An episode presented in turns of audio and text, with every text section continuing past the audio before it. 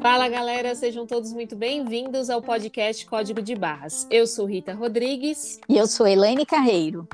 E o tema de hoje é Consignado: o que saber para que ele não se torne um vício?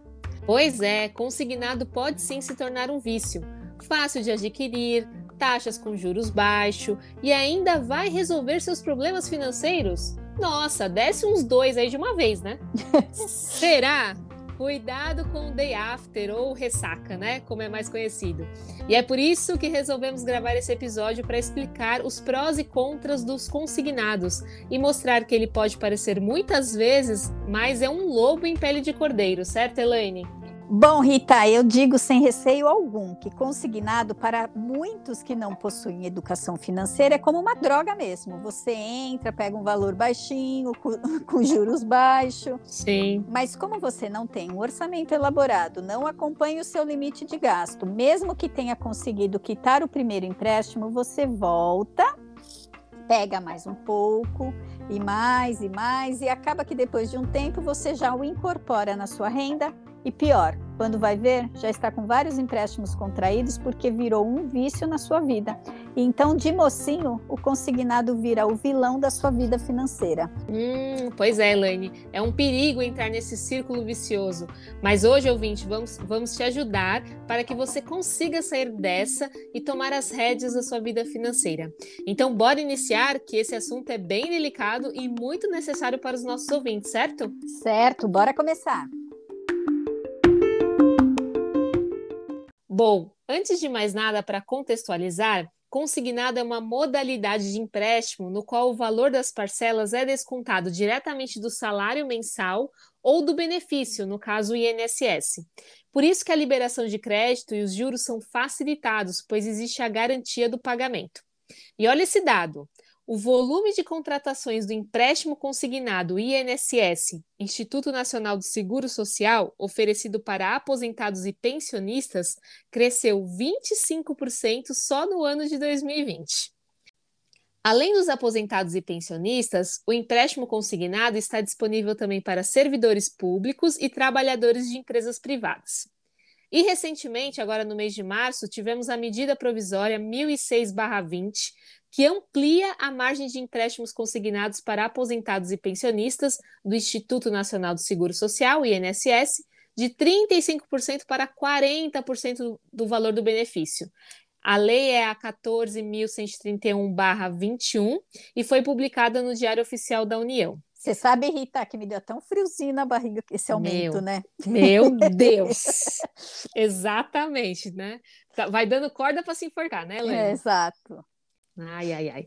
E de acordo com a lei, dos 40% de margem consignada, 5 pontos percentuais devem ser destinados para saque ou pagamento da fatura do cartão de crédito.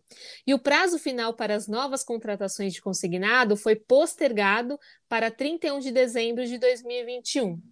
E desse novo limite de 40% no crédito consignado se estende também para outras categorias, como servidores públicos, federais, trabalhadores com carteira assinada, né, o CLT, militares das Forças Armadas, policiais militares e servidores públicos estaduais e municipais, ativos e inativos, viu? Além disso, a lei prevê a possibilidade de suspensão das parcelas do empréstimo por quatro meses, 120 dias, conforme avaliado por cada instituição financeira. Essa carência valerá para as antigas e novas operações de consignado. Mas assim, a instituição não é boazinha, né, Rita? Essa, essa, sus essa suspensão vai ajudar, mas os juros vai lá para o final do contrato, tá? Exatamente, não vai deixar de cobrar isso, né? Exato. Entre as novas regras, né, que já estão em vigor para os beneficiários do INSS, teve ampliação do prazo para pagamento também do empréstimo para 84 meses, redução da taxa de juros nominal, passando a valer 1,80 ao mês para empréstimos e 2,70 para cartão de crédito consignado. A carência também de até 90 dias para desconto da primeira parcela aumento do limite do cartão consignado, outro frio na barriga, de 1,4 para 1,6 vezes o valor do benefício. Ô, ô, Elaine, ouvindo você falar, né, é tipo início de namoro, né? Tudo lindo e maravilhoso, nasceu um para o outro. É meu número, não tem essa expressão? Aí na vida real que mostra, né, se a relação é de fato saudável, né? Começa os conflitos e alguns arrependimentos. Né? Exatamente. Enquanto no consignado do INSS a taxa de juros é máxima, né, de 1,80 ao mês e o prazo de 84 meses, já para os servidores a taxa é de 2,05 e o prazo máximo, Rita, 96 meses é um casamento, né? Não é? Maravilhoso. É. Os trabalhadores com carteira assinada pagam em média 2,30 ao mês e podem parcelar a dívida em até 60 meses. Todas as condições podem variar em função da política de crédito da, das instituições bancárias, né? Tudo isso é bom, Rita? Depende, certo? Depende de, como, depende de como você utiliza esse consignado, como você o administra e o impacto que ele vai dar na sua vida financeira. É, exatamente, Elaine. De fato, são taxas mais atrativas, né, se comparado com os créditos do mercado. Mas eu diria que o consignado tem o seu lado perverso, porque imagina, você vê lá é, deduzindo né, esse empréstimo diretamente da sua renda lá no contra-cheque e, e, e, consequentemente, reduzindo a sua capacidade de, de, de, ter saldo né, no final do mês. É o famoso trabalho para pagar contas, né? Então, é importante frisar que, para a realidade financeira do brasileiro, o consignado ajuda e muito. Porém, o que vale aqui trazer como ponto de atenção é, é quando ele passa a tomar um percentual significativo da renda ou do, ou do benefício, né? Falando aí dos aposentados, já que existe essa aprovação de 40%, que, na minha opinião, é um nível de endividamento alto e perigoso. Porque é aquela coisa, né? Qualquer imprevisto que você tiver, você não tem muita manobra no seu orçamento. E eu diria, né, Lene, que um nível saudável de endividamento seria entre 20% no máximo 30% aí do seu orçamento. Então é importante ter essa gestão para não ficar refém aí do, do crédito, né, do consignado. Ah, e sabe uma coisa que, que eu fico sempre me perguntando? Porque quando você libera o crédito lá, 30%, mas a pessoa tem que lembrar que ela tem outras dívidas, né, dentro de casa. Então eu Sim. diria que 30% é para tudo, não Exato. só para consignado. E não é assim que é visto, né? Exato, é, olha de forma isolada e esquece o cartão de crédito, né? Ou, ou as próprias dívidas que a gente tem com o estilo de vida mesmo, né? Inclusive, Rita, vou até pontuar aqui que é muito comum aposentados contraírem esses consignados para alguém da família. Nossa, pois é, sendo que muitas vezes é a única fonte da pessoa, né? Ou da, da família em si. Então isso é muito perigoso, né, Elaine? Exato. E Elaine, voltando à questão do percentual do crédito, é mais um alerta aqui, né? De, de, como é importante ter esse controle financeiro, porque o cálculo, né, o percentual a ser liberado para o cliente, em via de regra, é em cima do salário líquido. Porém, muitas instituições liberam em cima do salário bruto, o que no final do dia vai representar muito mais do que o percentual aprovado, né? Porque o líquido é o de fato que cai na sua conta corrente. Isso prejudica muito o, a gestão do, das finanças da pessoa, né? Então, cuidado para não, ter, não pegar essa corda e se enforcar ainda mais, né, Elaine? Porque não tem auditoria, né, Rita, para avaliar de fato. Então, às vezes, Sim. você tem uma amizade ali com o gerente e ele quebra teu galho. É, essa é a verdade. Caramba.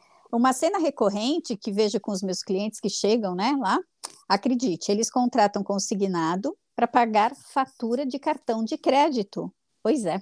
Hum. Eles vão gastando, não olham fatura e quando chega, né, a, no dia, eles se desesperam e pensam na única saída, qual que é? Contrato o consignado uma vez, duas vezes. Eu tenho clientes que chegou numa clínica possuindo oito consignados, nove. Nossa. E aí que começou a me chamar a atenção é porque chegam a contratar 1.500, 2.000 para pagamento de 24 vezes. Eles vão, eles vão pegando aquele valor mínimo, porque é a margem que está sobrando só, sabe? Aí, nesse momento, a gente já percebe que ele incorporou o consignado na sua renda.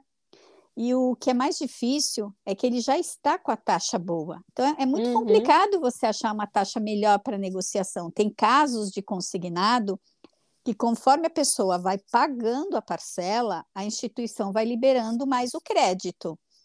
Em algumas instituições, eles vão somando e renovando.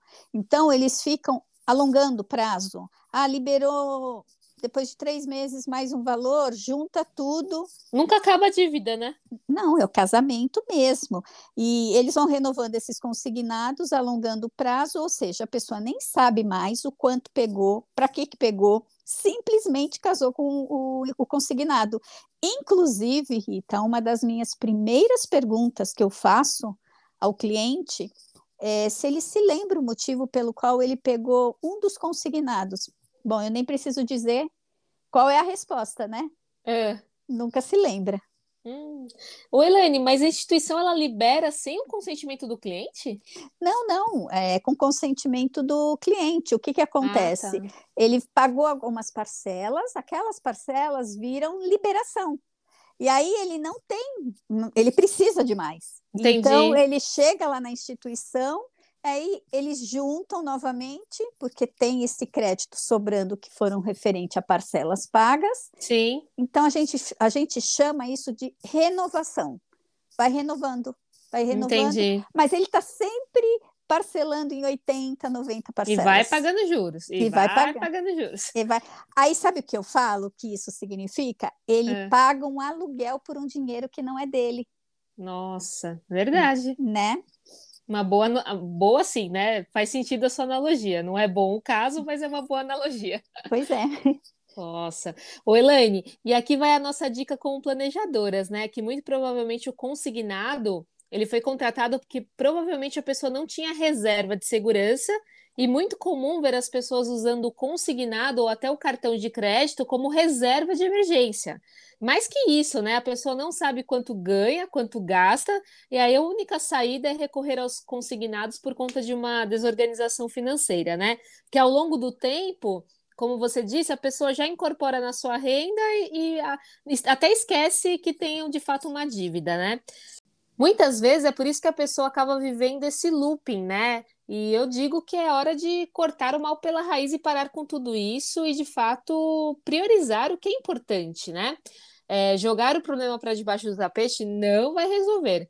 É mais que planilhas e números, a gente sempre fala disso aqui, né? E neste momento é necessário repensar toda a dinâmica financeira da sua vida, da sua família e o que você quer para o futuro. Então, é listar neste primeiro momento tudo que está te impedindo de você se equilibrar financeiramente. É a, é a tal da é, despertar a consciência, né, Lene, que a gente fala bastante também. Perfeito. E a lista neste momento não são de gastos, né? Mas de comportamento. Então, o que você tem feito para depender tanto de um consignado? Você precisa fazer essa autoanálise, acima de tudo, para encontrar algumas respostas e aí começar a gerir suas finanças de fato, né? E sabe por que isso é importante, Rita? É. Porque muitas vezes, quando a gente fala com o cliente para pegar lá o valor do contra-cheque, uhum. o valor que cai na conta dele é tão mínimo, tão, né, tão pequeno, que ele acredita piamente que é aquilo que ele ganha. Ele esquece, inclusive, que tem os consignados descontados. Sim reclama, fica insatisfeito com o trabalho, inclusive, né? Pois é, falou é. tudo. É importante fazer essa lista, viu, Rita? Juntar a família, sentar, conversar a respeito dessas atitudes, se realmente a, a, eles estão dispostos né, a melhorarem o cenário financeiro. Pontuar os comportamentos nocivos que atrapalham as finanças é primordial para sair desse estado de corrida dos ratos, sabe? Uhum. Que, para quem não sabe o que é, viver para trabalhar e pagar conta. Sim. Isso cansa, desgasta e faz a família toda adoecer. Então, identificados esses comportamentos, façam acordos para se ajudarem. Então, sim, avaliem exatamente o quanto de impacto os seus consignados estão consumindo da sua renda. E, Rita, como a gente sabe que de praxe são 30%, mas com a pandemia pode chegar até 40%, uhum. a, nas minhas análises, se passou de 35%, seria já interessante conversar com a instituição e pedir para que ela reduza essa parcela e, obviamente, vai alongar o prazo, mas pelo menos a pessoa vai ter um fôlego para começar a administrar a sua vida financeira. E, a, e aí sim, colocar no papel né, a renda. E como eu falei já dos acordos, agora é hora de fazerem acordos limitando gastos que não faça você ficar devedor. Então, Sim. somente anotando é que você vai ter um raio-x ou uma fotografia da sua vida financeira. E sim, precisa respeitar muito isso. Lembre-se, estamos falando de prioridade, né? E isso tem a ver com tempo para olhar as finanças e querer tornar sua relação mais saudável com ela. Então, priorizar exatamente as, por, as porcentagens, porque passou disso, você não, você não tem como administrar de forma saudável a, as finanças. Exatamente, Elaine. E eu incluiria um quarto passo aí, né? Que uma vez organizado, fazendo gerar caixa no orçamento familiar, na minha opinião, né, a prioridade zero é criar a sua reserva de segurança, que poderá servir para cobrir o imprevisto ou até para quitar o seu consignado, né, o mais rápido possível. Perfeito, Rita. Esse caminho não tem como errar. Agora, além desses quatro passos, vale pontuar aqui algumas outras alternativas importantes. Se você tem outras dívidas com juros mais altos, importante focar nelas primeiro, tá? Uhum. Claro, claro que a gente tem que avaliar se tem bem é, dado como garantia, que são aquelas de alto risco, né? Mas caso contrário, que é só realmente empréstimos fora, porque tem gente que pega consignado, acabou a margem, vai para fora, né? Vai para a instituição Sim. pedir crédito pessoal. Então, você focar nessas de maiores, né? Quanto mais rápido você for se pagá-las, mais sobra terá para quitar o seu consignado. Aí quando você fala é quando você fala é priorizar, né? Aquelas, aquelas contas dos juros mais caros para os mais baratos, elencar, né? As mais caras das mais baratas. Exatamente. Tá. Porque quanto quanto mais rápido você pagar aquelas maiores, né? Sim, com certeza. Lembrando que, to, que a gente sempre fala aqui, todas as dívidas elas são analisadas de forma individual porque tem as de maior risco. Também, exato. Porque eu lembro de uma conversa nossa que você falou, depende, né? Isso mesmo, isso mesmo. Até então eu achava que era uma regrinha meio que Não. assim, básica, né? Você é. sempre vai pagar o mais caro, uhum. sempre elenca do mais caro para o mais barato, né? É. E eu lembro de você falar que depende. Depende mesmo, depende, porque às vezes não é porque tem um bem como dado como garantia que a que ela é a mais barata, não necessariamente, já vi de tudo, entendeu? Entendi, entendi. Então tem que avaliar, avaliar caso a caso também. Né? Caso né? a caso, é bem de forma é, individual mesmo, mas é Sim. óbvio, melhor você quitar as, se falando de crédito pessoal, né? Sem Sim. bem, sem bem dado como garantia, melhor é, é, quitar as de maiores juros, porque o consignado tem realmente uma condição mais especial, né? E, Perfeito. E uma coisa que a gente não pode nunca deixar de falar, e muita gente odeia ouvir, mas é fato, né? Se adequar a um novo padrão é fundamental. Por exemplo, eu dou sempre exemplo. Se cai na sua conta 3 mil reais de salário líquido, mas aí você no mês precisou de um consignado e a parcela é de 500 reais. Rita, você concorda que agora você não recebe mais líquido 3 mil? Que agora você tem que se adequar a viver com R$ 2.500? Sim, exatamente. E que, inclusive, as pessoas muitas vezes até já incorporam isso como uma nova renda, né? Então, isso significa que você precisa rever seu estilo de vida, porque na grande maioria as pessoas continuam vivendo como se recebesse os 3 mil líquido, e por isso que passam a ser escravas do consignado, pois não revisaram o estilo de vida. Isso é muito importante e acho que é o principal da, da, das famílias se endividarem cada vez mais. Sim. E Elaine, pegando o seu exemplo dos juros das dívidas, né? Quanto mais você antecipar as parcelas, menos juros você vai pagar. Mas de preferência, não vai miserar a reserva, né? Eu e a reserva, né? Percebi que eu, hoje eu tô focada nela, né? Porque lembre-se, a única certeza que a gente tem é que imprevistos acontecem, não é verdade? A gente só não sabe quando ele vai acontecer, mas que ele vai, ele vai, né, Elaine? Verdade. Então, se você ajustar a sua vida em um patamar mais baixo, né? A gente sempre fala viver um degrau abaixo e traçar uma meta pessoal para quitar as parcelas do consignado aos poucos, né? Você vai sair desse círculo vicioso. Porque se você parar para ver o quanto de juros você já pagou, de verdade, você sente e chora. Aliás, Elaine, eu acho que é um bom exercício, né, para o pessoal fazer. Você não acha? Olha, eu acho, mas muitos não vão nem querer ver. Não vão nem querer ver, né? Não. Porque eu falo que o sem... aí essa questão do, da prioridade que você comentou, ela de fato vai ficar aguçada, né? A pessoa vai falar: "Meu Deus, eu deixo tudo isso na mesa mesmo de juros, né?" Verdade. Enfim. Então lembre-se, um consignado nunca pode te engessar nas tuas escolhas. E quando isso acontecer, É um sinal de alerta que a sua vida financeira está em desordem. E agora que passamos por alguns passos práticos, né, podemos dar algumas alternativas de negociação e alertas, porque infelizmente tem se ouvido muito sobre fraudes em consignados. Então, Helene, já aproveito para te perguntar uma coisa aqui. Vale a pena renegociar consignado? Vale sim, mas vale mais ainda você entender o que você contratou. Só assim você vai saber o que dá ou não dá para fazer. Então, na hora de renegociar, importante pedir também os contratos consignados para analisar as taxas administrativas e ver quantos seguros estão embutidos. Já encontrei muita coisa que elevou o CT, que é o custo efetivo total. Uhum. Uma vez pedi para um cliente cotar um seguro de vida no valor do saldo devedor. Por quê? Eu estava desconfiada do o, o cálculo estava estranho, né? Uhum. E aí eu pedi para mostrar a diferença do que se pratica no mercado e de quanto as instituições elas estavam cobrando dele. Com a proposta apresentei no saque aí tive que ir para a ouvidoria. Quando ameaçamos no Bacen, eles reduziram os, seguros, que a longo prazo era um valor, inclusive, considerável, e que reduziu a parcela é, de forma bem interessante. Caramba, e você conseguiu ver isso no contrato? Sim. Quanto que eles estavam cobrando de seguro? Sim, exatamente.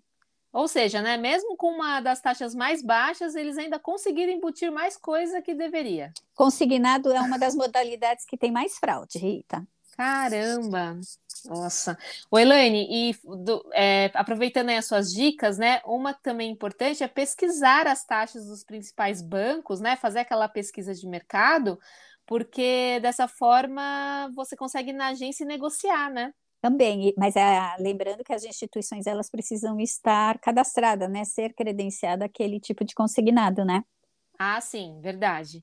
E eu já ouvi que um bom período para negociar com o gerente é no final do mês, penúltimo dia, porque tem relação com o cumprimento de metas e dependendo, né, da situação, ele se esforçará muito mais para que isso ocorra o mais rápido possível. Você já ouviu sobre isso? Sim, isso é inclusive é, é são dicas da, da educação financeira na hora de negociar e mediação.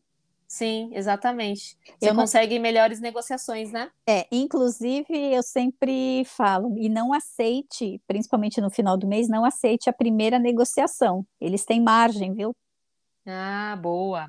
E ó, para pegar essas taxas, né, que eu comentei, você consegue no site www.bcb.gov.br barra estatísticas barra taxa de juro do Banco Central, né? Isso mesmo. Agora, uma outra opção é tentar fazer a portabilidade, Elaine. Como funciona isso? Então, a portabilidade é bem interessante. O interessado que já avaliou as taxas, né, naquele site que você passou, ele, uhum. escolhe, ele escolhe um banco que seja credenciado, claro.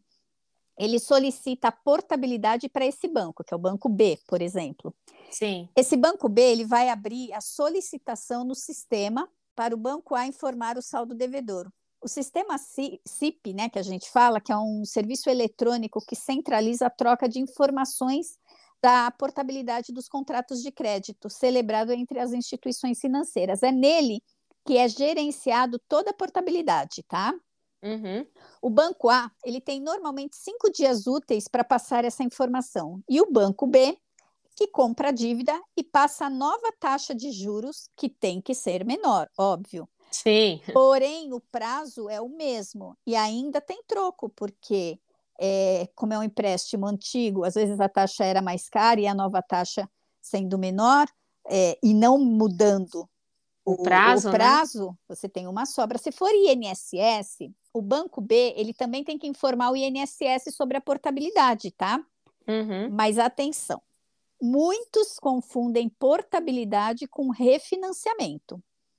Por exemplo, se o banco B ele comprar, mas ele diminuir a taxa, mas alongar o prazo, não é portabilidade. Sim. É considerado refinanciamento. Portabilidade é para apenas diminuir juros. O resto permanece, mas o pessoal coloca tudo na mesma, no mesmo saco. Perfeito, Helene, bom ponto. E, e, é, e, é, e tem sido fácil ou tem sido aprovado portabilidades pela sua experiência?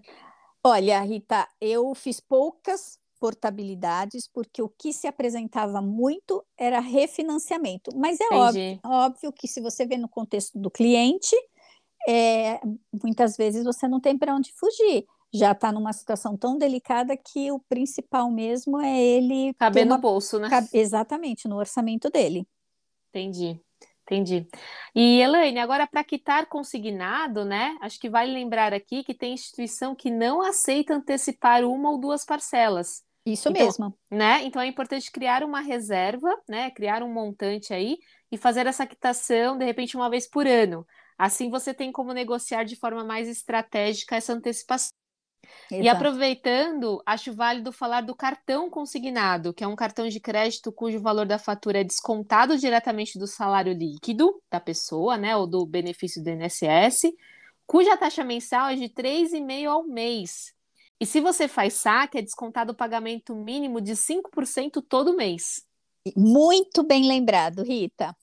Porque olha só, Vamos mais, lá. mais um caso de fraude. Exemplo: se o banco oferecer né, para o cliente que ele conseguiu 5% de um consignado de uma margem, né? Que olha, consegui mais 5%.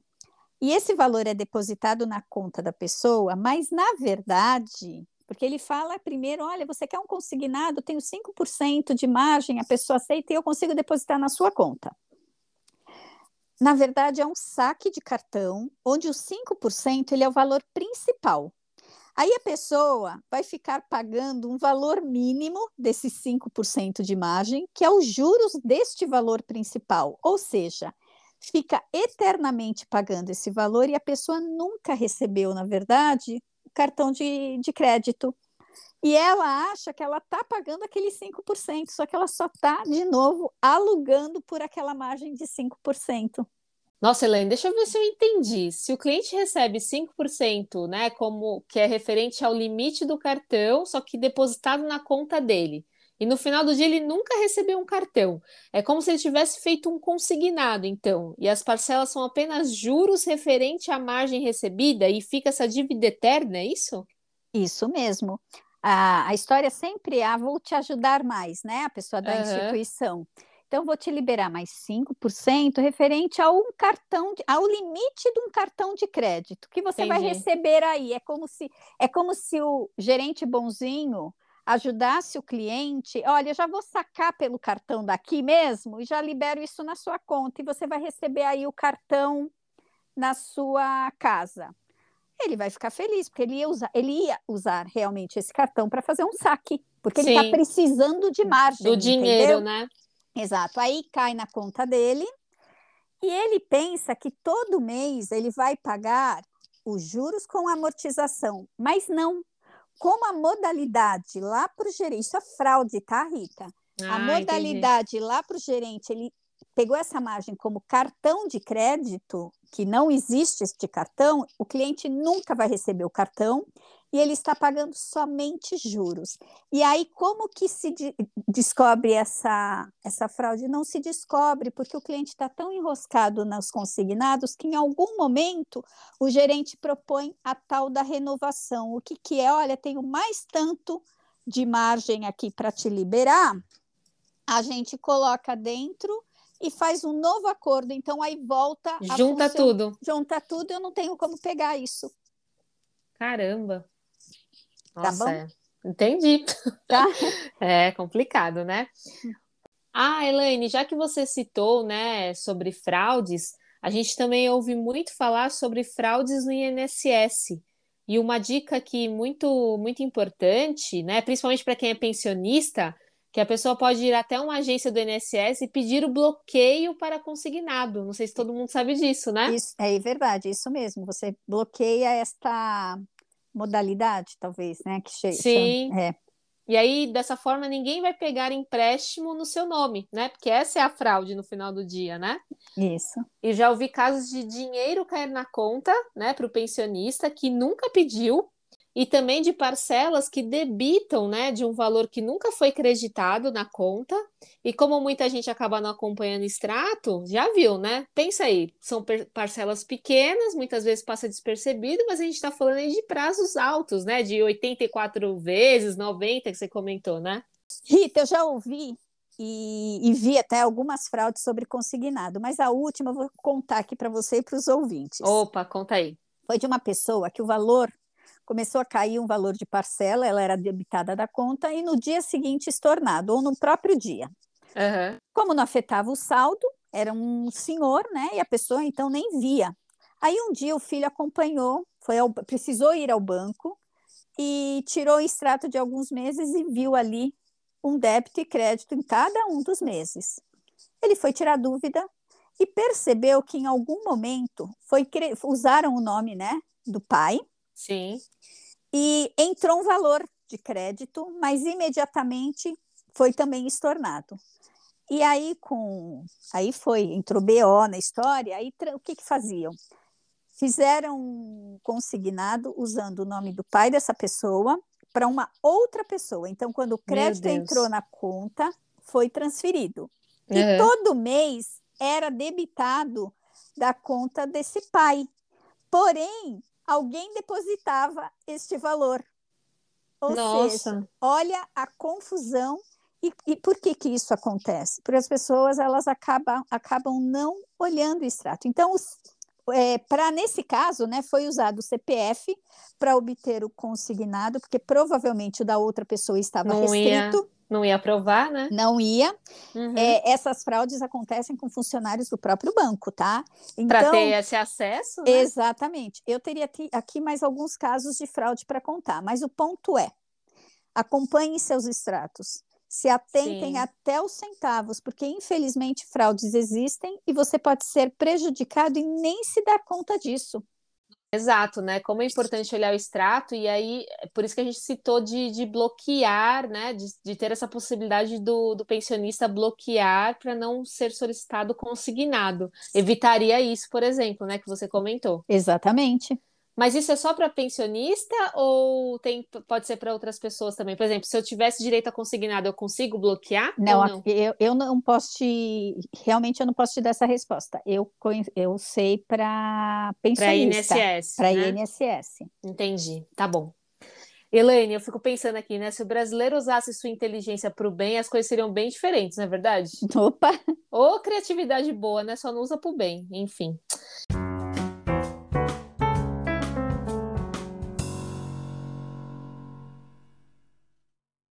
Bom, estamos chegando ao final de mais um episódio, um assunto bem importante e delicado, né? Mas que deve ser avaliado muito bem para que uma ajuda pontual, que é o caso do consignado, não se torne um pesadelo em sua vida. E para não perder a tradição, vamos aos códigos de hoje, Elaine? Opa, vamos! Rita, meu código de hoje é clareza. Para mim, fica muito claro que quem está casado com consignado é porque não tem clareza da sua vida financeira. Sabe aquela frase, nem tudo que reluz é ouro? Sim. Pois é, tem pessoas que dizem que o consignado ajuda muito. E fica aqui a minha pergunta: se você precisa de um consignado, significa que é um empréstimo, certo? Se você precisa de um empréstimo e não sabe explicar o porquê, ou apenas diz que é porque as contas não fecharam no mês, fica claro que você não tem clareza da sua dinâmica financeira. E olhar para o consignado como um salva-vidas fica mais claro ainda que você não sabe nem qual é o seu custo de vida. Clareza é fundamental para tudo. E é o primeiro passo para você entender o que está acontecendo, porque dívida é um sintoma. Se você tem mais que um consignado ou mais que 30% comprometido da sua renda, você precisa urgentemente parar e ter clareza da sua vida financeira antes que você se afunde, porque a cada consignado é cavar mais para baixo. É verdade. E Rita, me conta aí, qual é o seu código de hoje? Olha, o seu tá muito em linha com o meu código tá muito em linha com o seu, Elaine, que é realidade. Mais uma vez, nesse nosso bate-papo aqui, né, mostra como temos que viver de acordo com a nossa realidade. Como diz minha mãe, não dar o passo maior que a nossa perna, né?